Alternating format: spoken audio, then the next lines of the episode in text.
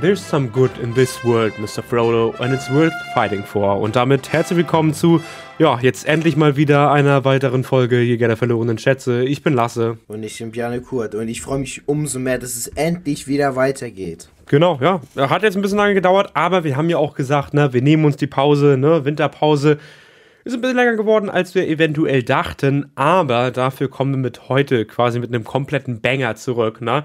Denn eigentlich wollten wir die äh, ja, erste Folge nach der Pause quasi mit Decision to Leave machen. Den hatte ich dir ja aufgegeben, äh, dass du den mal schauen solltest, ne? Den Park Chan-wook-Film ja, aus richtig. dem letzten Jahr. Da, der hat mir auch sehr gut gefallen, muss genau. ich sagen. Und über den hätte ich zwar ganz gerne geredet, nur dann haben wir vor zwei Wochen äh, gesehen, dass bei uns im Kino in der Stadt ja, die Herr der Ringe-Teile im Extended Cut gezeigt werden und dann war natürlich relativ schnell klar, dass dann das doch eher der Rückblick sein also, soll, der, der, da, der. Da muss nicht mal Knall zurück. diskutiert werden. Das, genau. das wird einfach sofort entschieden, das war dann einfach so. Genau, und ähm, für mich ist es, pff, keine Ahnung, das 20. Mal, dass ich die Herr der Ringe-Filme gucke. Ich meine, ich gucke die alle Jahre wieder. Äh, jedes Mal zu Ostern und meistens eigentlich sogar zu Neujahr, also meistens zweimal im Jahr. Ähm, für dich war das aber das erste Mal und das auf der großen Leinwand. Ja, also das war wirklich, also diese Erfahrung wirklich so einen fantastischen Film, der vor allem ja sowohl was die Musik als auch was die Bilder angeht, so unfassbar krass ist und dass man sowas halt, solche krassen Bilder im Kino sehen darf, das ist halt wirklich extrem pervers. Es war extrem geil. Genau, und dann äh, ja, kommt am 8.2. bei uns Dune in die Kinos. Ne? Dann schaust du das auch zum ersten Mal auf der Leinwand. Also. Ich freue mich. Geht fast nicht besser, wa? Ja, vor allem dann mit der Unlimited-Karte. Also genau. Das, also da werden noch mal einige Filme auf mich zukommen. Ja. Also, tatsächlich haben wir natürlich jetzt einiges konsumiert in den letzten Wochen. Ich würde aber sagen, heute lassen wir das einfach mal aus. Denn es wäre einfach ein bisschen zu viel gewesen. Ne? Ich meine, es sind jetzt also eineinhalb Monate keine Folge das gewesen. Wirklich den Ramsch genau. bringen. Ich meine, ich schaue hier jetzt gerade mal so auf mein Diary. Ja, ein bisschen viel, ein bisschen Seven war dabei, ein bisschen Back to the Future. Ja. Ein bisschen Herr der Ringe, Harry Potter. Also so eine bunte Mischung, aber keine ich Ahnung. Ich glaube, ich habe sowieso in der ganzen Zeit nur Rewatches gemacht, bis auf The Enforcer. Das ist der äh, ich glaube, dritte Teil von der Dirty Harry-Reihe. Äh, ja. no, ist, ist, ist, ganz in Ordnung, aber ja, viel mehr muss man da, glaube ich, rüber gar nicht verlieren. Ne? Ansonsten könnte man ja eventuell noch sagen, ich habe äh, Herr der Ringe 3 in diesem Monat dreimal geschaut. Ne? Mhm. Zweimal im Kino, einmal zu Hause. Ich hatte mir, wie gesagt, ich schaue das immer gerne zu Neujahr irgendwie rum. Und ich hatte mir den dann eben am 3., 4. und 5. Januar angeschaut bis ich dann, ich glaube, drei Tage später gesehen habe, als ich dir noch geschrieben habe, yo, ähm, du hattest mir geschrieben, yo, äh, bring mir mal hier den Extended Cut vorbei. Ja, und dann. Äh, habe ich gesagt, ich will die endlich mal sehen, weil ich habe irgendwie, keine Ahnung, irgendwas hat mich gestochen, dass ich auf einmal so, ich saß morgens am Frühstückstisch und dachte mir, jetzt habe ich mal Bock, Herr der Ringe zu schauen. Und ja. dann kam halt das. Genau, und dann hatte ich, ich weiß gar nicht warum, aber irgendwie hatte ich äh, durch, die, durch die App quasi gescrollt vom UCI und gesehen, oh, okay, ja, nee, ähm, ich bringe dir das mal nicht mit. Ähm, die werden wir einfach im Kino schauen. Und genau das haben wir dann getan. Und ich glaube, ansonsten, also ich muss ehrlicherweise sagen, ich habe bis jetzt ja keine wirklich krassen Kinoerlebnisse. Leider muss man nun mal sagen, in Deutschland sowieso Kinobesuch ja eher einfach eher ruhig. Bisschen, ne? Es ist jetzt kein Eventcharakter, wie es in Amerika, England oder sonst ja. wo der Fall ist, wo viel geklatscht wird, viel gelacht wird. Ist ja in Deutschland immer ein bisschen ruhiger. Und ich sag mal, mhm. gerade in der Stadt, in der wir leben, ist es dann noch mal umso mehr ruhiger. Ja, noch ähm, mal ein bisschen trostloser, genau. kann man sagen. Wir hatten ja diese The Dark Knight-Folge vor pff, ja, einigen Folgen gemacht. Und da hatte ich ja erzählt, dass ich den eben mit meinem Bruder und mit einem Kumpel in Berlin geschaut habe. Und das war schon ein wirklich cooles Ereignis. Und auch cooler als das, muss ich ehrlicherweise sagen. Aber ich glaube tatsächlich bei den drei Herr der Ringe-Filmen, das ist das erste und einzige Mal, dass ich bei uns in der Stadt im Kinosaal jemand klatschen gehört habe. Ja, für mich auch. Wobei man sagen muss, dass du ja auch, das halt auch nur durch dir passiert ist, weil du hast ja irgendwie angefangen und dann haben halt irgendwie alle mitgemacht, keine Ahnung. Ja, aber es war schön. Beim, ist eigentlich beim zweiten Mal, wo ich nicht dabei war, wurde auch geklatscht? Ja. Okay, ist krass. Ja, ja. Nee, also das, das, das fand ich auch schön. Vor allen Dingen zeigt es eben, es lohnt sich, solche Filme immer mal wieder im Kino zu bringen. Ne? Ähm, Und ich bin ja sowieso gespannt, das UCI hat ja sowieso immer dieses hier Best of Cinema, da mit, zusammen mit Vox und äh, Filmstarts. Nächsten Monat kommt ja, wie gesagt, ähm, nächsten Dienstag kommt ja äh, hier, ne, das fünfte Element. Den äh, würde ich hier wahrscheinlich im Kino gucken. Ansonsten ist das erste Halbjahr eher schwach, was dieses Best of Cinema angeht. Aber wenn es weitergeht, so also Herr der Ringe oder auch mal ein Dune oder so, einfach so zwischendurch mal im Kino läuft, boah, Alter, also. Einfach mal so auf Lock, das wäre halt übelst geil. Genau. Und man, wie gesagt, du hast es schon gesagt, es lohnt sich. Die Leute fangen an zu klatschen. In unserer Stadt, das ist halt wirklich schon Highlight. Ja, eben. Und äh, ich kann schon mal so sagen, ich habe die Filme tausendmal gesehen, tausendmal im Extended Cut. Ich bin mir bis heute nicht sicher, ob ich jemals die Kinofassung überhaupt gesehen habe. Vielleicht ganz damals. Äh, ja, ich glaube, erst erstes Mal machen wir immer den Fehler, würde ich sagen. Ja, wahrscheinlich. Ich, ich weiß es aber nicht. Mein Bruder ist ja großer Herr der Ringe-Fan. Er hat mich ja so ein bisschen daran geführt. Vielleicht habe ich gleich auch die Extended Cuts gesehen. Das, das kann ich dir heute nicht mehr sagen. Aber was ich sagen kann, ist, diese Bilder auf der Leinwand zu sehen, den Soundtrack äh, auf der, ja, auf, durch diese Boxen da zu hören, boah, das also war nochmal ein ganz anderes Gefühl. Also das war wirklich Cinematic Sex, ohne Scheiß. Das war so gestört, wie geil das war. Ja, genau. Und äh, ich kann ja einfach mal vorlesen, was ich quasi äh, zur Letterbox Review zum dritten Teil geschrieben habe. Jo, mach das äh, mal. Äh, zum wahrscheinlich 20. Mal in meinem Leben geschaut. Zum dritten Mal in diesem Monat, zum zweiten Mal auf der großen Leinwand. Und nun muss ich das zugeben, was ich mir nicht eingestehen wollte. Einfach, weil es jeder genauso sieht. Das hier ist einer der fünf besten Filme aller Zeiten. Auf jeden Fall so lange, bis ich Heat oder Seven im Kino sehe. Und im Endeffekt. ja, wenn genau Heat irgendwann im Kino läuft, Digga, ich onaniert zweimal am Tag. Ja, aber also. ich meine, es, es, ist eben das. Ich meine, der Film ist sowieso schon, also alle drei, aber ja, vor allen Dingen der dritte, ne? Ich meine, ich habe allen drei fünf Sterne gegeben, aber der dritte ist halt trotzdem nur boff. Äh, sind geile Filme, aber die nochmal auf der Leinwand zu sehen, im Kino, das ist halt nochmal, ey, das, noch macht die halt einfach nochmal besser. Und ich finde, das muss man dann im Endeffekt auch einbeziehen. Das ist genauso wie bei Leon der Profi, den habe ich ja damals äh, schon mehrmals geschaut, ähm, aber erst als ich den mit meiner Mutter im Kino gesehen habe, war wirklich so für mich dieser Moment gekommen, wo ich sage, okay, nein, das hier ist wirklich einer ja. der meiner Meinung nach besten Filme, die es so gibt. Mir, mir fällt gerade so ein, ich muss ein, eigentlich, ich habe ja äh, Empire Strikes Back, also Star Wars Trilogie auf meiner 2. Eigentlich, ich finde Herr der Ringe Trilogie eigentlich besser als die Star Wars Original Trilogie. Eigentlich ja. muss ich die jetzt auf 2 packen. Also ich sag mal so, rein Scheiße. qualitätstechnisch kann man, glaube ich, wenig dagegen sagen. Ähm, kommt natürlich immer so ein bisschen drauf an, was man mit welchen Filmen verbindet und so, ne? Ja, klar. Ähm, Star Wars ist halt absolute Kindheit. Genau, aber ich das glaube halt tatsächlich, ich habe ja mittlerweile, glaube ich, auch Herr der Ringe vor Star Wars. Hm. Ist immer die Frage, boah, dann schaue ich mir die Star Wars Trilogie mehr an. Es ist halt immer das Gleiche, ne? Wenn ja. ich jetzt das nächste Mal Heat, wie gesagt, auf einer Leinwand sehe oder so, dann, dann ist es wieder anders. Der Pate, Back to the Future, Star Wars, es ist immer so schwer, das hm. irgendwie gerecht einzufinden. Aber bis jetzt, ne, Herr der Ringe 3, bis die ganze Trilogie ist auf Platz 5 bei mir. Und ja. äh, das hat sich das auf jeden Fall verdient. Ich würde sagen, damit wir jetzt nicht die ganze Zeit so kreuz und quer durchreden, mhm. können wir ja einfach mal quasi anfangen. Ne? Wir fangen nämlich mit dem ersten Teil an, mit äh, Herr der Ringe, die Gefährten im Extended Cut. Ne? Ja, allein der geht ja schon dreieinhalb Stunden. Genau. Und ähm, ich weiß noch, ich weiß noch, wie ich dir gesagt habe, wie großartig das ist. Und ich, ich weiß ja auch, dass du, dass du von Anfang an das wusstest, aber du bist ja trotzdem mit so einer kleinen Skepsis reingekommen. So nach dem Motto, was man ja oft hat. Ja, ja also wie du geredet hast, habe ich schon gedacht, so okay. Aber es ist ja normal, weil. Ich bin halt bei, auch mit so einer riesen genau, Erwartung genau, genau. gegangen. Ja, ja, eben. Und bei mir ist es auch oft so, wenn mir tausend Leute sagen, dass der Film wirklich so gut ist, dann kommt bei mir auch immer dieser Punkt, wo ich mir so denke, okay, kann das aber wirklich dann diesen ja. enormen Erwartungen, die ich habe, gerecht werden? Äh, ich weiß nur, dass ich so nach einer, eineinhalb Stunden so zu dir rüber geschaut habe und du einfach komplett gebannt auf die Leinwand geschaut hast und ich mir dachte, jo. Also wirklich, Digga. Ah, scheiße, Mann, ich habe jetzt schon wieder so Bock, die zu schauen, wenn ich an die Filme denke. Aber ich meine.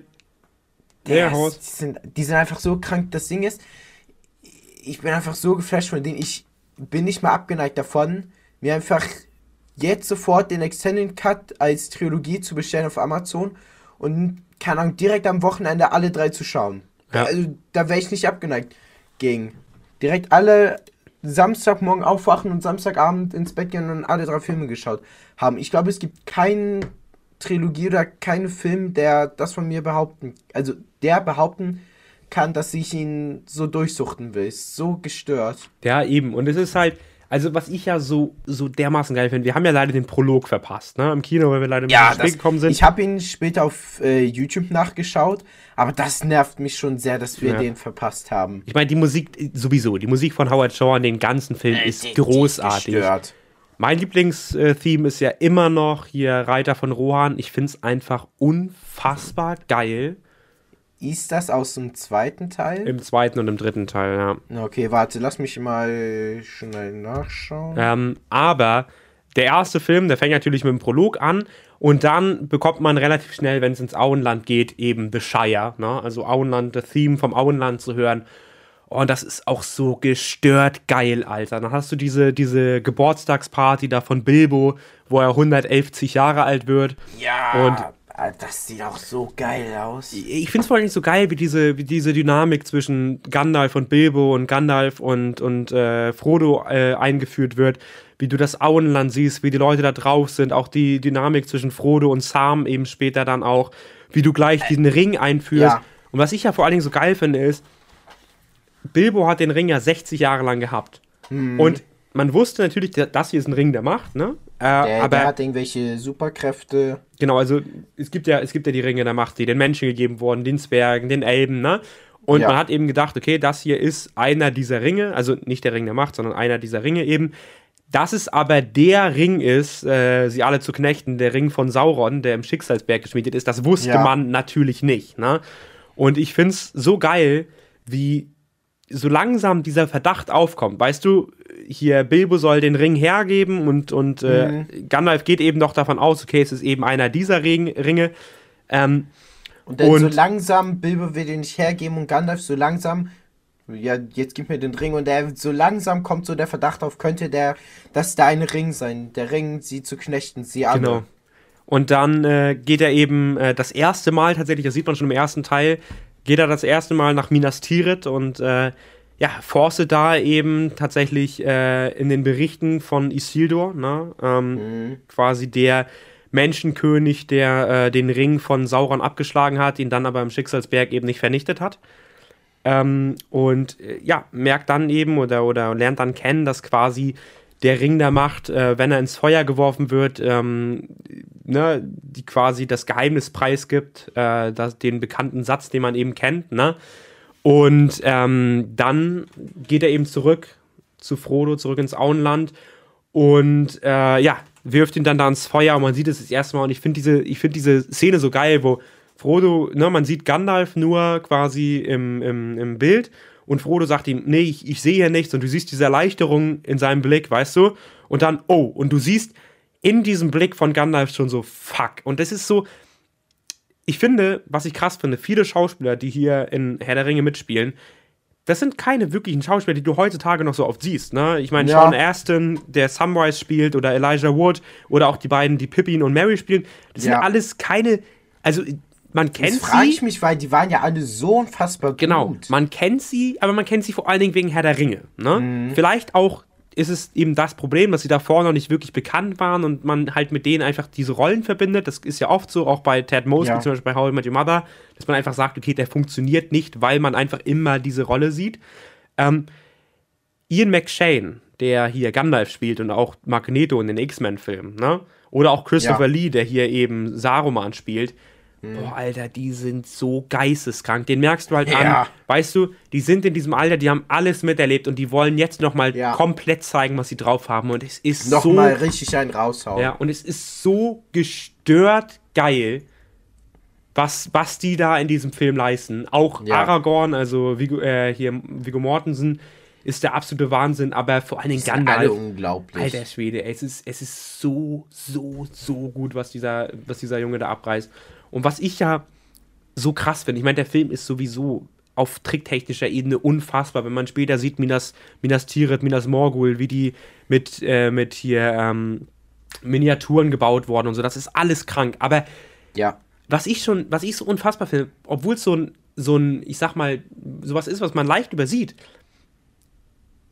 Ian McShane ist jetzt nicht viel größer als Elijah Wood. Ja, ne? das habe ich auch, das habe ich schon, bevor ich die Filme gesehen habe, dass man da irgendwie mit äh, Optical Illusion irgendwie genau. gesorgt hat, also dass zum Beispiel Gandalf so riesig aussieht, genau. obwohl zum Beispiel gibt es da eine Szene, da sitzen äh, Bilbo und, und äh, Gandalf am Tisch. Hm. Und die saßen nicht genau nebeneinander am Tisch, sondern der Tisch war quasi so gebaut, Vorne sitzt Gandalf, der Tisch eben weit, ganz weit nach hinten, also quasi, ich weiß nicht wie lange, sagen wir mal 5, 6 Meter lang, ne? Und dann ein bisschen weiter nach unten und da sitzt eben der Schauspieler von Bilbo. Und dann hat man das eben so gefilmt, dass es zwar aussieht, als ob die beiden nebeneinander sitzen würden, aber durch diese Entfernung sieht es eben aus, dass Gandalf viel, viel größer ist, als es eben in Wirklichkeit so ist. Oder man arbeitet oft mit Kindern. Ne? Man sieht ja zum Beispiel oft die Hobbits von hinten, auch gerade im dritten Teil, wenn zum Beispiel Bilbo oder, oder Frodo aufs Boot gehen. Dann ja. arbeitet man einfach mit Kindern, die dann eben von hinten quasi gefilmt werden, die dann eben klein sind. Ja, okay. ne? Es gibt ja, die Szenen. ja auch nicht großartig was genau. Machen. Es gibt Szenen im, im dritten Teil zum Beispiel, da, ähm, wenn wenn hier Mary, äh, nee, wenn Pippin äh, mit Gandalf nach Minas Tirith losläuft, da gibt es diese Szene, da stehen Aragorn und, äh, und Mary stehen dann da in Rohan. Ja, da, das war auch eine sehr emotionale Szene. Da wurden auch die Augen ein bisschen feucht, muss genau. ich sagen. Stehen dann da in Edoras und, und, und gucken quasi darauf. Und da ist dann zum Beispiel so gemacht, ne, Aragorn oder Viggo Mortensen steht halt eben auf so einer Kiste und äh, Pippin ist dann, äh, Mary ist dann eben quasi auf Knien, so, weißt du? Das finde ich halt alles so geil gemacht, weil es so einfache Tricks sind, aber sie funktionieren halt einfach. Im ersten Teil gibt es ja diese Szene, da sind die in Bre, ne? Ähm, und da sind die ja beim tänzenden Pony in, dieser, in diesem Gasthof und sind dann oben in diesem Zimmer. Und was sie da gemacht haben, ist, die haben einfach ein XXL-Zimmer gebaut. Da ist ja zum Beispiel, da gibt es die Szene, da, da steht Mary eben vor dem Kamin und ist eben genauso mhm. groß wie quasi, wie quasi der Anfang des Kamins. Ja, wie haben die ja. das gemacht? Die haben den einfach vier, fünfmal größer als in echt gebaut. Und das, Ey, das ist ja wirklich genial. Das ist dann genau. auch so viel besser, als alles mit Greenscreen und so zu machen. Genau, das sind, das sind so einfache Tricks, aber, aber die eben so gut funktionieren. Na, diese, diese Tricks zum Beispiel, wenn, wenn, wenn Pippin durchs Pferd läuft, da läuft er eigentlich gar nicht unter dem Pferd durch. Es ist einfach diese Optical Illusion, die so aussieht, als ob es, äh, wo es halt eben so aussieht, als ob er es machen würde. Oder na, man, man, man arbeitet da mit so vielen Sachen. Zum Beispiel, es gibt ja oft auch eine Szene, da sieht man zum Beispiel nur Gandalf irgendwie die Beine und den Körper und Frodo, der eben dran vorbeigeht. Ja, wie haben die das gemacht? Die haben dann eben einen Riesenschauspieler genommen, der dann quasi, ne, wo man das Gesicht nicht sieht. Das sind alles so, weißt du, es sind so einfache Tricks, aber es ist sowas, darauf zu kommen, das so zu perfektionieren, damit es so gut wirkt und vor allen Dingen, damit es nicht auffällt, das ist halt, das ist halt die wahnsinnige Stärke dabei. Und das, das finde ich halt so krank. Vor allen Dingen. Das ist halt vor allem so gehen. Also, ich, ich frage mich, warum heutzutage das für manche so schwer ist, sowas hinzukriegen, wenn man es schon Anfang der 2000er geschafft hat. Sowohl die Bilder als auch hier diese Optical Illusions oder diese Tricks, die du gerade erwähnt hast. Das sind alles Dinge, die sieht man in heutigen Filmen gar nicht mehr. Und ich frage mich, wieso, weil es ist ja so simpel und ist doch bestimmt auch teurer als alles mit Greenscreen und so zu machen. Ja, genau. Ähm, und was ich ja sowieso so unglaublich finde, der Kameramann, der die Herr der Ringe-Filme gedreht hat, hat natürlich auch die Hobbit-Filme gedreht, ne? Ähm, hat auch äh, hier Rise of the Planet of the Apes und King Kong gedreht ähm, oder Lovely Bones, ne? eben auch von, von Peter Jackson. Hat aber eben auch so Filme gedreht, wie zum Beispiel The Last Airbender von äh, M. Night Shyamalan, der ne, jetzt nicht besonders gut ist. Oder, falls du das kennst, äh, Mein Schweilchen Babe. Nee, noch ähm, nie gehört. Nee, es sind halt alles, naja, ich sag mal eher durchschnittliche bis relativ schlechte Filme. Und ich finde es unfassbar, dass dieser Typ gefühlt danach einfach nichts mehr gemacht hat. Ne, Hobbit, aber hm, okay, ob Hobbit jetzt so un unglaublich geil ist, die Bilder sind es auf jeden Fall. Äh, aber Keine das, Ahnung, musst du halt wissen. Das finde ich so unfassbar. Ey, diese Bilder sehen halt so geisteskrank aus. Ne? Ich meine, der Junge ist mittlerweile tot. Ich, ich, bin mir nicht so ganz sicher, wann er gestorben ist. Ich glaube, äh, muss ja nach 2014 ge gewesen sein, weil da hat er eben äh, den dritten Teil von Hobbit noch gedreht. Aber das finde ich wirklich krank, weil das wirklich ein unfassbar guter Kameramann ist. Alter, die Bilder, die hier zum Teil gemacht werden, sehen halt wirklich unfassbar aus. Und was mir immer wieder auffällt, der Hobbit, der sieht an einigen Stellen sehr künstlich aus. Vor allen Dingen, weil man da eben mit viel, viel, viel CGI gearbeitet hat. Hier greift man auf eine ganz alte Technik hin, die man auch bei Indiana Jones gemacht hat, die man bei Star Wars gemacht hat, nämlich Matte Paintings. Weißt du, was Matte Paintings sind? Bitte erkläre es mir, ich habe überhaupt keine Ahnung. Okay, im Endeffekt ist es ganz leicht erklärt, es ist einfach eine Malerei von einem Künstler, die du in das Bild einfügst. Du sagst zum Beispiel, du willst eine Szene haben, ähm, es gibt ja hier im, im ersten Indiana Jones zum Beispiel so eine Szene, da fährt ein Auto eine Klippe runter, ne? So, wie machst ja. du das? Du drehst ein Auto, was runterfällt, ne? Mhm. Machst dann ein Map-Painting von dieser Klippe und machst dann quasi immer da, wo das Auto sein soll, quasi ein Loch rein und setzt das quasi über das Auto, ne? Und so machst du das eben, bis du diese Animation hast, dass das Auto runterfällt. Und genau so macht man das zum Beispiel hier mit Bruchtal, ne? Man, oder, oder Minas Tirith oder sonst was, aber zum Beispiel Bruchtal. Ne? Die Szene, wo die das erste Mal in Bruchtal, also hier ne? im, im Ort von, von den Elben ankommen, du weißt, ja. welche Szene ich meine, im ersten Teil, ne? Ja, ich. Das sieht, das sieht so unfassbar gut aus, Alter. Ja, weil es weil es halt einfach wirklich ein Künstler ist, der sich da wochenlang Zeit genommen hat, alles illustriert hat, in den alten Büchern gewälzt hat, in den alten Zeichnungen gewälzt hat von, äh, von hier ähm, J.R. Tolkien und das einfach so geil umgesetzt hat. Und das Geile dabei ist ja, das ist ja was, was man heutzutage nicht mehr so gut hinbekommt. Du brauchst immer nur wenige Establishing Shots. Establishing Shot ist quasi zum Beispiel, das benutzt man bei Game of Thrones auch oft, du zeigst ein Bild von einer riesigen Burg ne? Schnitt, ja. du bist in der Burg. Und sobald du in dieser Burg bist, musst du gar nicht mehr so ein großes Set aufmachen, weil ja. dein Kopf verknüpft das Bild von gerade eben mit dem nächsten Bild. Heißt also, dein Kopf okay. verarbeitet, okay, die stehen jetzt in dieser riesigen Burg. Egal, ob du als nächstes nur noch einen kleinen Eingang oder eine kleine Halle oder einen Stall oder sonst was siehst, du merkst dir, das ist in dieser riesigen Burg drin, weißt du? Ja. Das heißt also, du ballerst diesen Establishing-Shot rein und danach kannst du quasi kleine Brötchen backen. Und das schafft man hier in diesem Film halt so unfassbar gut. Es gibt diese richtig geilen, langen Establishing-Shots von Minas Tirith im dritten Teil, diese Kamerafahrten, wo Gandalf dann mit dem, mit dem Pferd da längs trudelt und so.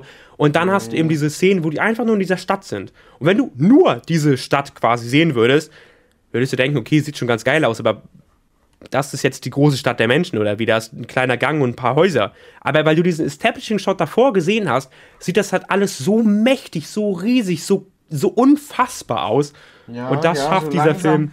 So langsam komme ich auch rein, ja. Ja, und das schafft dieser verstehe, Film halt was du meinst. Also, das und das wird öfter gemacht. Ja klar, also das ist quasi ja, jedes okay, Mal, wenn du, wenn du in einem, an einem neuen Ort ankommst. Ja gut, jetzt doch, wenn ich also Real Talk, jetzt wenn ich nochmal so im Kopf ein bisschen ein paar Szenen durchgehe, die mir besonders im Gedächtnis geblieben sind, weil sie so krass aussahen. Doch, da kann ich schon miteinander was verknüpfen. Ja, genau. Und, äh, ne, also quasi, wo waren wir stehen geblieben? Frodo und Sam äh, verlassen das Auenland, ne? Hm. Irgendwann dann auch zusammen mit, äh, mit äh, Pippin und Mary, die dann eben, ich sag mal, ja, durch, durch eigenes Verschulden irgendwie mit reingeritten werden, sag ja. ich mal. Ne? Waren das, äh, waren Pippi und Merin eigentlich auch die, die das Feuerwerk am Anfang des Films ja. geklaut haben? Ja, okay. Ja, okay, gut. Ja, ja, das ist halt die erste, die erste Charakterisierung von den beiden, ne? Gut. Ähm, und die verlassen eben zusammen das Auenland. Und ich sag mal, danach ist der Film, glaube ich, schon eine Stunde oder eineinhalb Stunden drin. Und ja, man, ja, und das Buch, das Buch ist sogar noch viel länger. Also das spielt, das spielt ja. wirklich drei, vier, fünf Stunden Lesezeit in diesem. Also gut, ich habe auch so Bock, die Bücher zu lesen. Das spielt wirklich lange im Auenland, ne? Ja. Vor allem, weil das Auenland ja wirklich riesig ist. Das Ding ist, das könnte unfassbar langweilig sein. So nach dem Motto, ey, wirklich eineinhalb Stunden und dann sind wir gerade mal raus aus dem Auenland. Mhm. Dieser Film fliegt aber einfach ja. an dir vorbei. Es ist so oft ich, gewesen, ja. dass ich mich umgedreht habe und unser Kumpel, ich sage jetzt einfach mal Lewe, ne, mhm. zu mir mhm. meinte, ja, sind schon eineinhalb Stunden, ja, wir sind schon zweieinhalb Stunden drin. Und du merkst es einfach nicht. Es ja. gibt, es gibt ich finde einfach dadurch irgendwie, dass sie durch diese geilen Charaktere und dieses geile Worldbuilding fühlt sich das irgendwie überhaupt nicht so lang an, weil man die ganze Zeit wissen will, ja, okay, was passiert jetzt mit diesen Charakteren, äh, was wird der nächste Ort sein. Man ist halt die ganze Zeit so gespannt und dadurch wird halt die Zeit so schneller. Und keine Ahnung, was soll ich sagen, wirklich am Ende des Films, nach über dreieinhalb Stunden und auch nach über vier Stunden, dachte ich, okay, das war jetzt gefühlt eine halbe Stunde, maximal eine Stunde. Und da gab es schon andere Filme. Äh, ich meine, selbst bei Killers of the Flower Moon, den ich wirklich extrem geil finde, aber selbst da hat sich am Ende ein bisschen lang angefühlt. Aber hier überhaupt nicht, weil jede Szene irgendwie spannend war und jede Szene hat sich irgendwie sinnvoll angefühlt und dass das wirklich Sinn ergibt und nicht irgendwie so gequetscht ist oder zum Strecken genutzt wird. Ja, genau. Und äh, das ist eben auch so das Ding. Es gibt Filme, ich nehme da ja immer wieder Expendables 4 als Beispiel, der geht gerade mal eineinhalb Stunden und es fühlt sich wirklich an wie das Doppelte. Es fühlt sich an wie drei ja. Stunden. Du quälst dich da durch jede einzelne Minute, guckst alle zwei Minuten auf die Uhr und denkst dir, scheiße, Alter, immer noch 80 Minuten Laufzeit. Aber ist denn, kann man den sich nicht mal, nein, kann man sich nicht nein, mal über den ist, lustig machen? Es ist, es ist kein Trash-Film, wo du sagst, okay, das ist lustig. Es ist wirklich einfach nur anstrengend beschissen. Es ist einfach nur Pain in the Ass, das zu schauen. Ja, okay. Also quasi ja. das gen genaue Gegenteil von Lords of Rings. Genau. Was ich halt so schade finde, ist, dass nach Lord of Rings kein einziger Fantasy-Film auch nur annähernd an diesen ja, Banger überhaupt rankommt, überhaupt sagen darf. Ich, ich kann mich mit Herr der Ringe vergleichen. Da gibt's ja nichts. Hobbit war angeblich scheiße. Also da kann ich halt nur deine Aussage nehmen. Harry Potter kommt nicht mal annähernd dran. Und auch Percy Jackson war ja absolut Müll. Und was gibt's halt sonst noch großartig an Fantasy? Ja gut, Gibt also halt wenn du auf die, wenn du auf die auf die Animationsschiene gehst, dann kann man natürlich mit Holz Moving Castle oder Prinzessin Mononoke ja. gehen.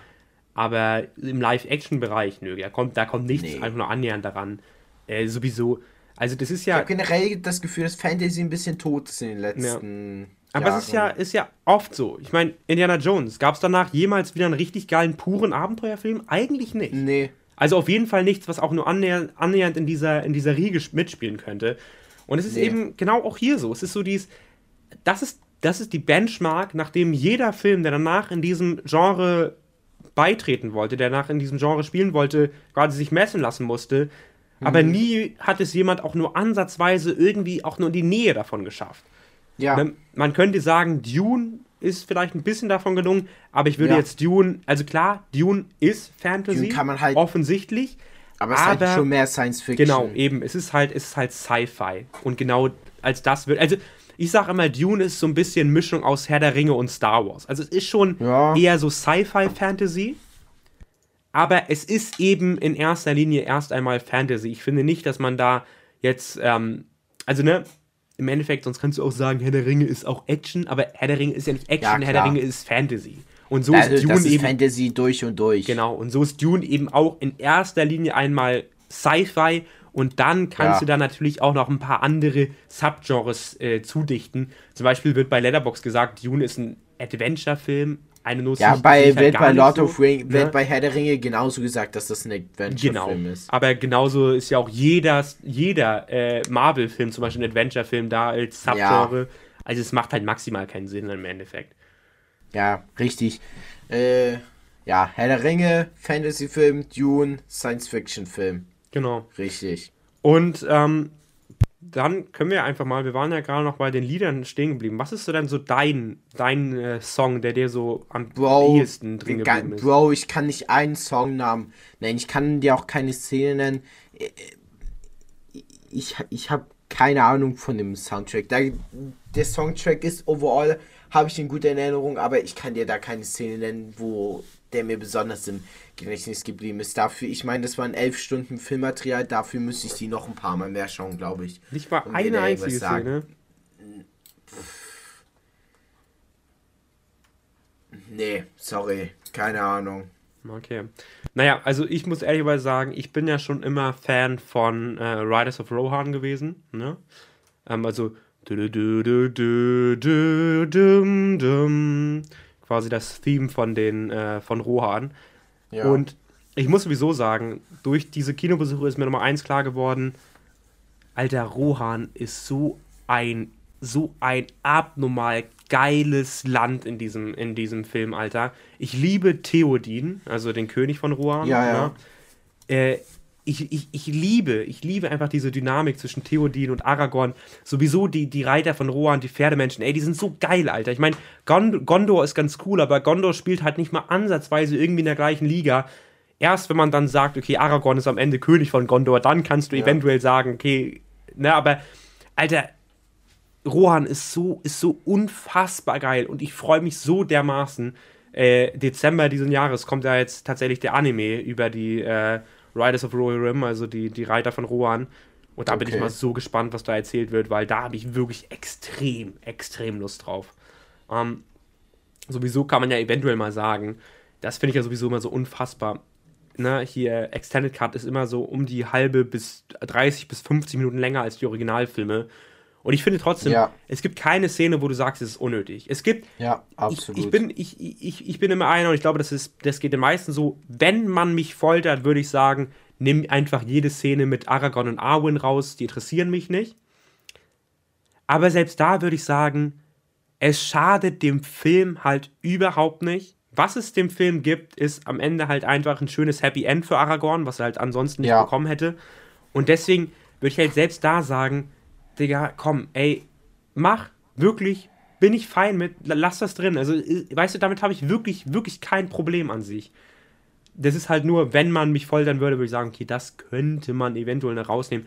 Aber selbst da sage ich ganz ehrlich, es ist, es ist der absolute Wahnsinn, wie Peter Jackson mit ich meine, du musst bedenken, davor hat er nichts weiteres gemacht, als er Braindead eigentlich, einen, einen äh, ganz schön gorigen Horror-Komödienfilm wie der diese Filme dahin gestemmt hat. Ich, ich verstehe es bis heute nicht. Also vor allen Dingen, dass ja. er diese Rechte bekommen hat. Die hat er ja bekommen. Hm, hier, J.R.R. Tolkien wollte ja quasi nicht, dass, die, dass, dass seine Bücher verfilmt werden und wollte eben seine Rechte nicht verkaufen.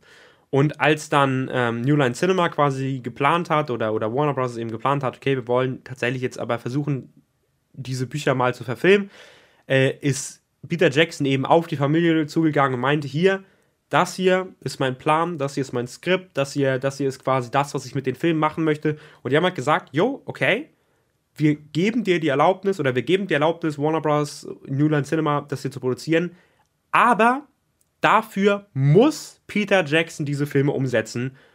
Und das, äh, da kann man heute sehen, ich meine, die, die treffen nicht immer die richtigen Entscheidungen. Die Serie bei Amazon zum Beispiel ist wirklich für den Arsch.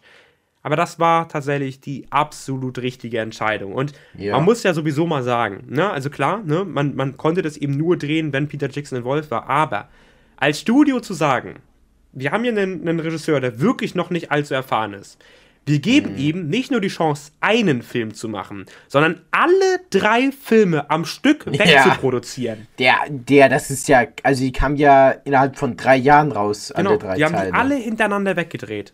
Ihm zu sagen... Ey, das ist eigentlich auch so krank, dass die das einfach hinbekommen haben, die alle drei hintereinander zu filmen und heutzutage muss man gefühlt auf ein Sequel fünf Jahre warten. Ja. Ihm quasi zu sagen, äh, Bro, du, du, du darfst mit deiner, mit deiner, ähm, mit deiner, mit deiner hier Crew nach äh, Neuseeland, darfst da alles ja. drehen. Wir geben dir, ich glaube im Endeffekt sagt man so ungefähr 300 Millionen für drei Filme. Ich glaube immer so um die 90 Millionen pro Film. Mhm. Obwohl man da ehrlicherweise natürlich auch sagen muss, ähm, ob das jetzt alles. Expendables 4 hat 10 Millionen mehr. Genau, aber ob das jetzt überhaupt alles wirklich 90 Millionen pro Film war, weil wie gesagt, man hat alle drei Filme hintereinander weggedreht, weißt du? Das, mhm. das weiß man bis heute nicht, aber man rechnet so ungefähr mit, mit 280 bis 300 Millionen. Das ist halt, ist im Endeffekt, kannst du sagen, ist nichts für diese Filme, weil diese Filme ja. fantastisch aussehen. Vor allen Dingen, also das finde ich immer noch so lustig, vor allem, wenn man bedenkt, dass Hobbit 1 dann 180 Millionen, also das Doppelte gekostet hat. Ja. Und naja, nicht ansatzweise so gut aussieht. Aber wie gesagt, dass man diesem Typen dann die Chance gibt, alle drei Filme wegzudrehen. Das nicht in Amerika macht, wo du irgendwie noch die Chance hast, einzugreifen im Studiosystem, sondern den tatsächlich nach Neuseeland schickst, ihm da die komplette Freiheit gibt, ihm zu sagen, ey, mach was du willst. Wenn du mit Miniatur arbeiten möchtest, arbeitest du damit. Wenn du mit diesem Typen arbeitest, mach, mach, mach das damit. Es ist mir egal. Wenn du, wenn du unsere teuren Kameras auf einen Berg schleppen möchtest, weil du da oben filmen möchtest, dann mach das einfach. Ist da jede Szene on Stage gedreht worden oder ja. gibt es auch welche aus. Nee, keine Studioszene. Naja, es gibt natürlich Szenen in, äh, in äh, Dingstens, ne? Hier in ähm, Sets, ne? Ja. Aber, also natürlich ist zum Beispiel. Alles ist in Neuseeland gedreht worden. Na, guck mal, also ich bin mir ehrlicherweise nicht, nicht sicher, ob man später dann in Amerika im Studio gedreht hat oder Neuseeland direkt gedreht hat. Es gibt, es gibt ein Studio in Neuseeland und ich weiß, dass, äh, ich glaube sogar, dass Peter Jackson involviert. Und es gibt auch zum Beispiel das Studio in, in, in, äh, in England, hier, wo, wo auch zum Beispiel Star Wars und so gedreht wurde. Da kann ich dir nicht sagen, in welchem Studio dann die Innenaufnahmen von, von Bre und sonst was gemacht wurden. Ne? Ja. Aber alles, was du draußen siehst, ist halt eben in Neuseeland gedreht worden. Und also man muss ja einfach sagen, dieser Typ, ne, also Peter Jackson kommt ja tatsächlich aus Neuseeland, ist ja Neuseeland geboren, ne? Mhm. Ist riesiger Fan von Herr der Ringe. Hat also als ja. Kind damals quasi, ist, ist in seiner Heimat rumgegangen und hat sich gesagt, ganz ehrlich, das hier ist Mittelerde. Und dass der dann 40 Jahre später sagt, ganz ehrlich, ich gehe nach Hause, drehe da die perfekten Filme mit einer Kulisse, die einfach nicht besser aussehen kann, ja. ist halt der absolute Wahnsinn. Das ist wirklich pervers. Der hat einfach so gesagt, jo, jo, das ist, keine Ahnung, das ist Gondor, das ist Rohan oder Rohat. Rohan. Rohan. Und das ist, keine Ahnung, Mordor, das ist der Schicksalsberg. Also das ist halt wirklich krank, wieder einfach gefühlt diese, also wie er Mittelerde gefühlt bei sich zu Hause aufgebaut hat. Das ist schon, das ist wirklich bemerkenswert und da kriegt er meinen größten Respekt, dass er einfach geschafft hat, die diese Fantasiestrukturen auf sein eigenes Zuhause, auf sein eigenes Land umzuswitchen, kann man quasi sagen. Also da, da muss man auch erstmal kreativ genug genau, für sein. Es ist so ein bisschen das, was man so als Kind hat. Ne? Wenn man als Kind einen Film guckt, dann geht man bei sich zu Hause im Wald spielen und, und, und stellt sich vor, da ist das und da ist das und da ist das. Nur das hat er nicht als Kind gemacht oder also auch als Kind, aber das hat er eben als erwachsener Mann gemacht. Sich gesagt, okay, das, das, das, das und es hat einfach perfekt funktioniert. Und was ich bei, bei Herr der Ringe mal so unfassbar finde, Filme bestehen ja sowieso immer aus einzelnen Bildern, aus einzelnen Szenen, aus, aus Sachen, die zusammengematcht werden. Ne? Aber hier ja. läuft echtes Bild in Neuseeland zu Dreh im Studio, also hier ne, im, auf dem Set, zu irgendwelchen Mad Paintings zu Dreh mit anderen Schauspielern und es fließt alles so perfekt ineinander über, dass ich dass ich mir nicht vorstellen kann, was da für eine kreative Macht an diesem Set gewesen ist. Ich meine, es ist ja nicht nur Peter Jackson gewesen, es ist ja auch seine Frau gewesen, hier seine Drehbuchautorin, die, die auch oft mit ihm mitschreibt, die, die Produzenten, die Schauspieler, die, die, die Künstler was das für eine künstlerische ja. Macht gewesen sein muss, dass man sich sowas ausdenkt. Das ja, ist der absolute Wahnsinn. Echt, ist schon echt pervers. Ja. Wir hatten ja angefangen, so ein bisschen chronologisch vorzugehen. Wir reden kreuz und quer über alles Mögliche. Das, das, das, das, ist geil, lassen wir einfach geil. raus. Ich ähm, finde auch, keine Ahnung, die Story ist einfach so unfassbar geil, so emotional, so actionreich, naja, so vor interessant. Allen Dingen, weil diese Story macht halt eine Sache so perfekt, was halt leider viele, vor allen Dingen Fantasy-Romane, nicht machen. Es ja. gibt diese, diesen einen roten Faden, der leichter nicht sein könnte. Ja. Du hast einen Ring, das Böse ist an diesen Ring gebunden, du schmeißt den Ring, du schmeißt den Ring in den Vulkan, Ende der Geschichte. Ne? Der ist wirklich, die Story es gibt so viele Filme, wo die Story überkompliziert ist und auch unnötig kompliziert, aber da ist die Story einfach, man versteht sofort, was genau, also also was sie vorhaben, was jetzt gerade Phase ist.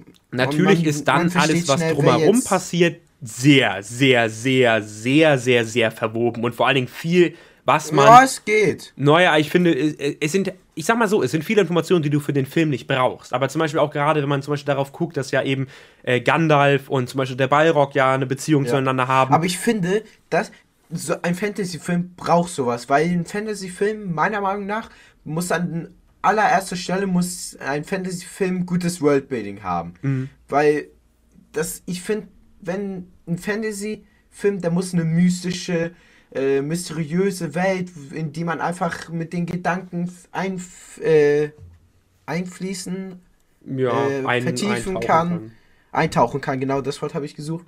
Und dafür braucht man halt ein gutes Worldbuilding. Und das Worldbuilding von Herr der Ring ist einfach so genial. Und ich finde, deswegen braucht man auch solche Szenen und solche Zeitinformationen, damit man sich besser in die Welt hineinversetzen kann und besser in die Welt eintauchen kann. Genau. Deswegen, ja, einfach Ja, eben. nicht unnötig, sondern sehr, sehr sinnvoll. Worauf ich halt hinaus wollte, ist, der Film, der schneidet nur ganz, ganz wenig davon aus. Es gibt noch viel, viel, viel, viel, viel mehr Background-Stories, Ja, Side-Facts, die, die Lore ist, die, die Lore ist die so tief, werden. glaube ich. Im Film werden ja so viele Sachen gedroppt, auch später zum Beispiel, die, die, die, wenn, wenn Saruman sagt, willst du hier die, die, die fünf Stäbe der Magier oder die Kronen der, der sieben Könige oder sowas, weißt du? Das sind alles nicht nur Ja. Name-Droppings, sondern das hat alles Geschichte hintereinander, die, die J.R.R. Tolkien, der alles erfasst hat. Was ich aber Ja. so großartig finde, ist, dass du dich im Film eben erst einmal, du hast diesen roten Faden, ne? Quasi der Ring muss zerstört werden und das ist eben einfach, das ist einfach, das versteht jeder. Da, da kommt jeder Ja. mit. Und dann hast du diese komplexe Welt, die sich quasi darum baut. Du hast, Mhm. du hast den Krieg zwischen Mordor und, und äh, den Menschen oder ne, Elben und Menschen. Du Mhm. hast, du hast äh, quasi im ersten Teil, wenn du zum Beispiel hier ähm, nach Moria kommst, ne, in die Zwergenstadt, du hast Ja. so viel, was dann dazu kommt, weißt du? Du hast die Ents im zweiten und dritten Teil, du hast Saruman am, am, weißt du? Du hast so viel, was dazu kommt, was diesen ganzen Film, diese ganze Geschichte noch so viel aufbaust, so viel geiler macht und trotzdem hast du diesen klaren roten Faden, der dich nie verlässt und der vor allen Dingen immer dazu führt, dass du genau weißt, worauf es hinauslaufen muss. Ja. Und das finde ich halt so großartig.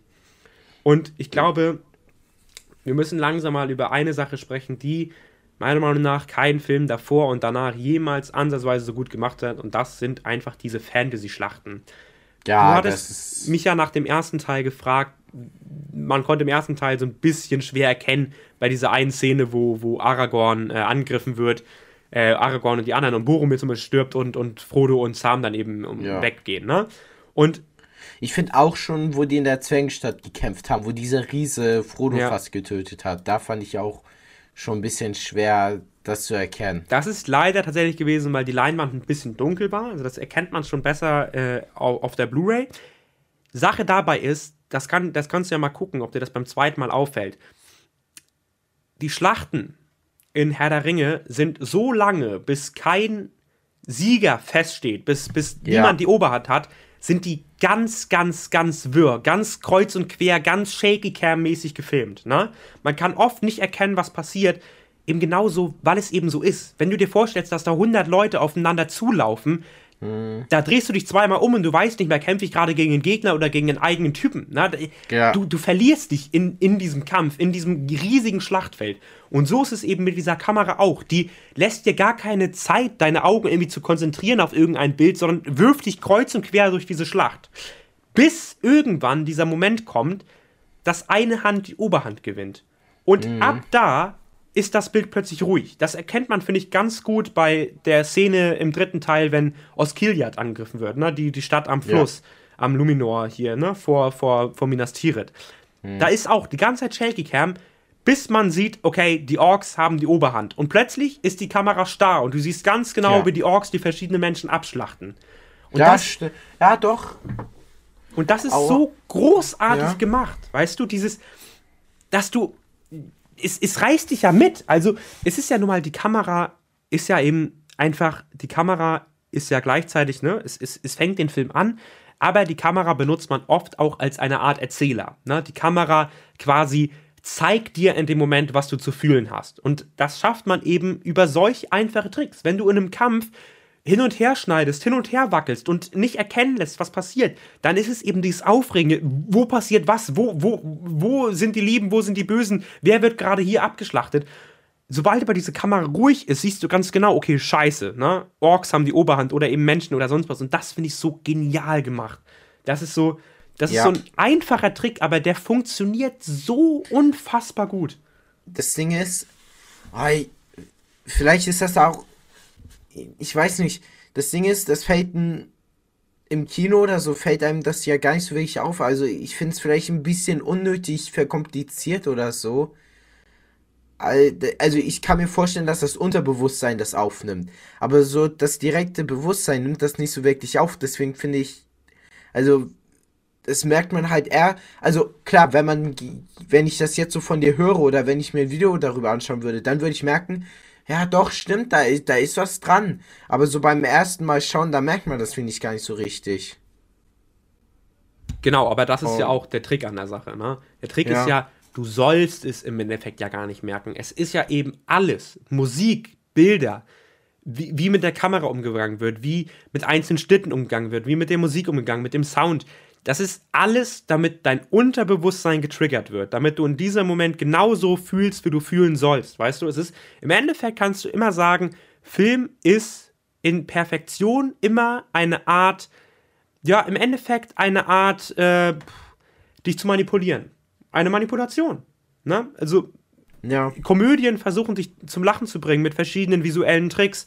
Genauso versuchen dich natürlich auch irgendwie Torture-Porns oder, oder, oder, oder Dramen immer mit, mit Musik, mit den Schnitten, mit den Bildern, immer wieder zu versuchen, irgendwie emotional anzugreifen. Und genauso macht mhm. es eben dieser Film auch. Und ich glaube, tatsächlich ist ja im Endeffekt Sachen, die dir beim bloßen Schauen gar nicht auffallen. Das ist ja das Beste, was passieren kann, solange ja. es funktioniert, ne? Und das ist ja eben das, was, was das alles so großartig macht. Wenn da jetzt direkt auffallen würde und du da stehen würdest und denkst, okay, gut, das machen die jetzt darum, dann funktioniert es ja eventuell gar nicht mehr richtig. Hm, ja. Dadurch, dadurch dass du ja, aber im Endeffekt quasi. Dran, glaube ich. Genau, und dadurch, dass glaube du eben ich, keine Ahnung, im Endeffekt so ein bisschen so. unterbewusst manipuliert wirst, das macht diesen Trick ja im Endeffekt erst so gut, weil was anderes ist es ja nicht, es ist ja ein Trick.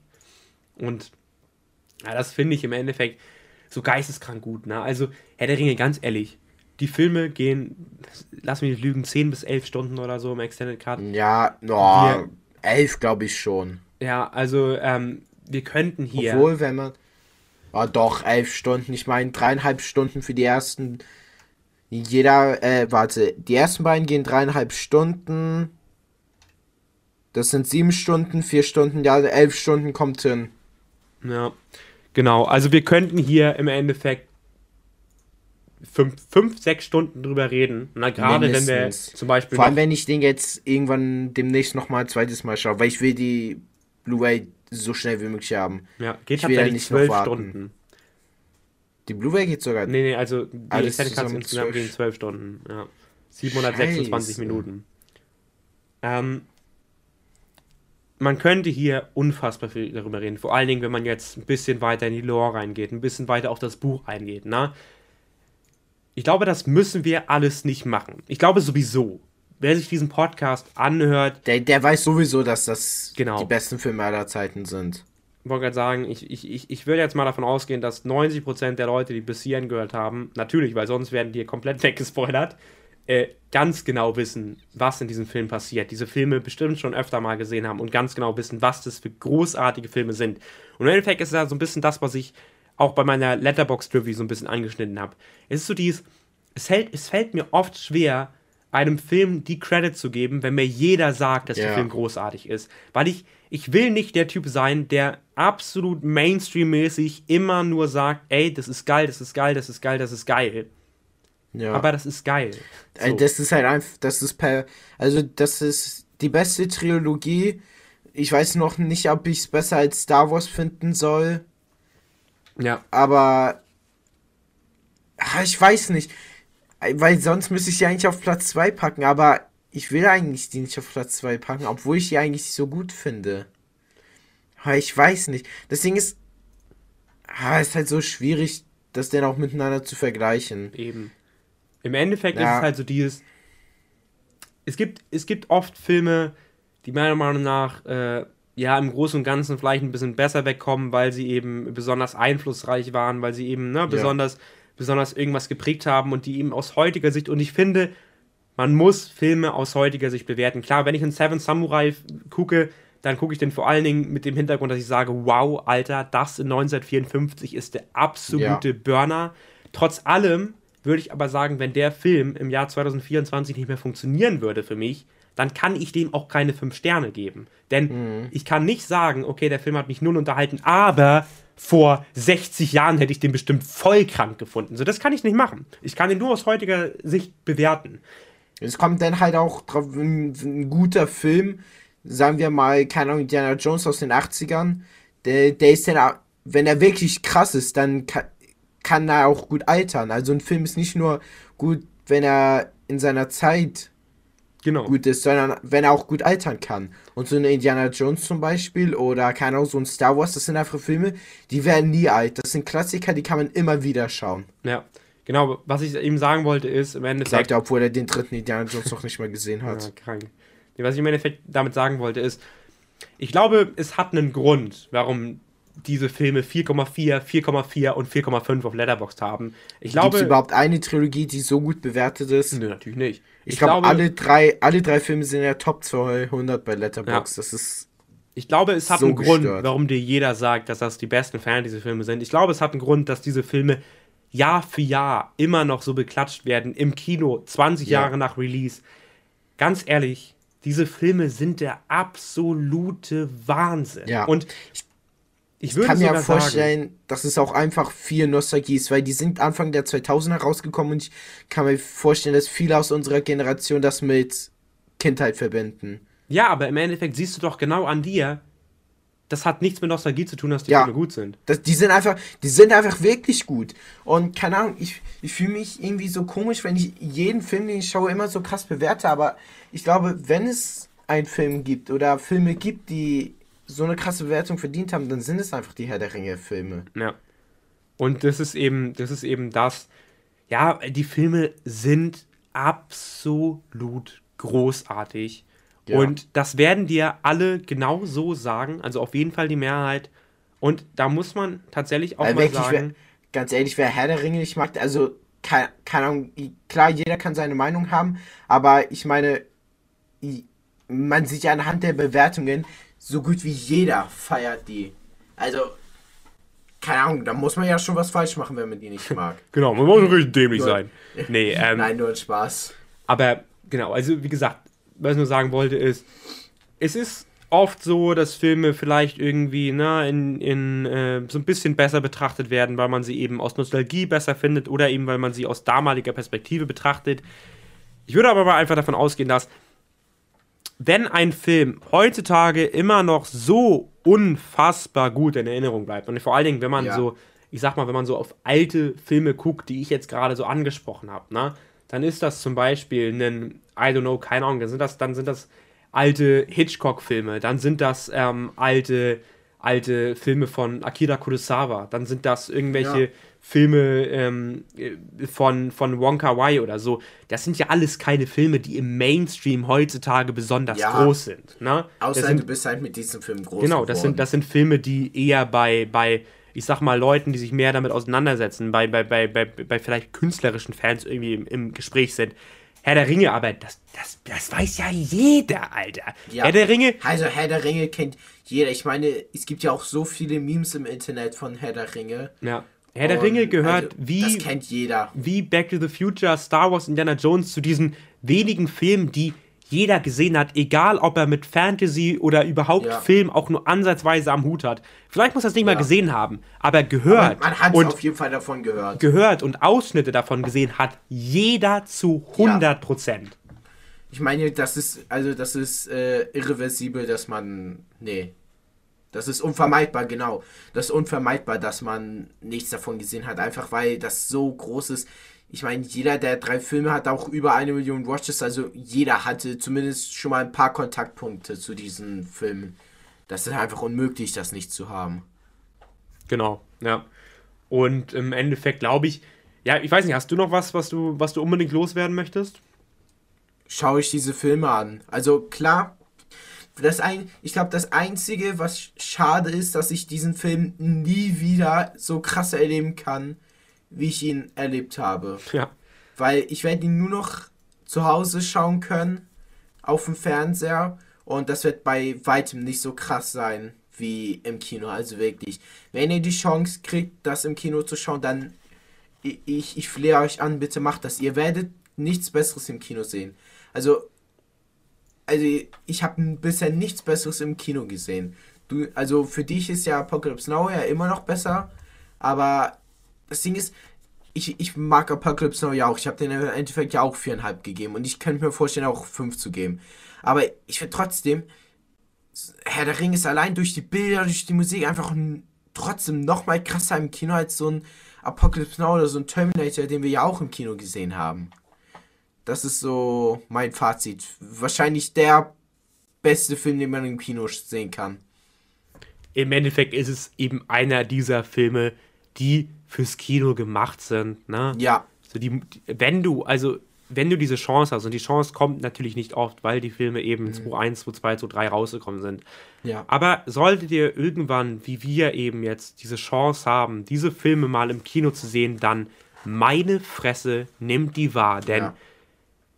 Also wie gesagt, ich habe die ist, Filme ist davor ja geliebt. auch, im Heimkino scheint es ja auch laut deinen Aussagen gut zu sein. Und es gibt so Filme, die sind irgendwie nur im Kino gut, aber wenn so ein Film auch dann zu Hause gut ist, halt dann ist halt ein kleiner Bonus, den im Kino zu sehen. Genau. Aber wie gesagt, also ich habe die Filme schon wirklich, wirklich, wirklich oft gesehen.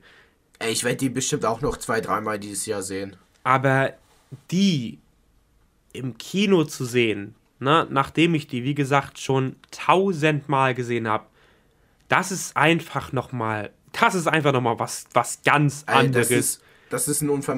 Äh, nee das ist ein unvergessliches Erlebnis, genau. Genau. Und ich, wie gesagt, ich habe den dritten ja sogar zweimal im Kino gesehen. Vor allen Dingen eben, weil ein Kumpel von uns den nochmal schauen, äh, nachschauen musste und ich dann dachte, okay, ist ja auch Sinn, wenn er alleine reingeht. Aber ich, das war Sonntag, Sonntag 19 ja. Uhr. Ich hatte zwei Tage vorher den Film das letzte Mal gesehen, war auch ein bisschen müde und trotzdem habe ich diese ganzen vier Stunden, ohne auch nur einmal überhaupt daran zu denken zu gehen, komplett wieder durchgemacht. Ja. Ja, weil es einfach ein perfekter Film ist. Ja, das. Da, da kann man wirklich nichts gegen sagen. Das ist ein unvergessliches Kinoerlebnis und ich liebe diese Filme jetzt schon. Und ich kann es kaum abwarten, die nochmal zu schauen. Also wirklich. Unglaublich. Ich will ja jetzt die Tage mal The Good, The Bad in die Akte schauen. Dein viert Lieblingsfilm. Und da bin ich auch extrem gespannt drauf. Ich fand die ersten beiden Dollar-Filme schon ganz geil. Aber da bin ich jetzt mal extrem gespannt, wie das wird. Naja, ganz geil. Du hast einem 4 und einem 4,5 gegeben. Das musst du ja schon ziemlich gut gefunden haben. Ja, ja. Hm, ja. Wenn ich einen Film 3,5 geben würde, dann würde ich sagen, ganz gut. Aber ganz geil ist, finde ich schon 4 bis 4,5. Ja, ganz geil ist bei mir so. Boah, boah ist ganz geil. Ja, boah, ist ganz geil. So. Aber ist jetzt nicht, ist jetzt nicht mega geil, weißt du? Aber da hat jeder seine eigene, seine eigene Definition von ganz geil wohl. Ist ja, jeder hat doch immer seine eigene Definition. Genau. Naja, aber im Endeffekt, genau, das sollte vielleicht das Schlusswort für heute sein. Schaut euch die Filme an, die Filme sind großartig. Und egal wer euch es sagt. Es lohnt sich auch die also wirklich, es lohnt sich auch für, keine wie viel kostet der Extended Cut auf Amazon? 20 Euro oder so. Es lohnt sich sogar, den einfach zu kaufen, obwohl man die noch nie gesehen hat, die Filme. Genau, das ist so eine der wenigen Sachen, da würde ich sagen, da macht man nichts falsch, wenn man die einfach kauft. Ne? Ja. das ist, äh, ja. Ähm, genau, also, wie gesagt, wenn euch jemand sagt, die Filme sind großartig, dann glaubt ihm, denn es stimmt nun mal. Und damit würde ich sagen, äh, ja, bringe ich euch nochmal raus mit äh, einem kleinen Zitat.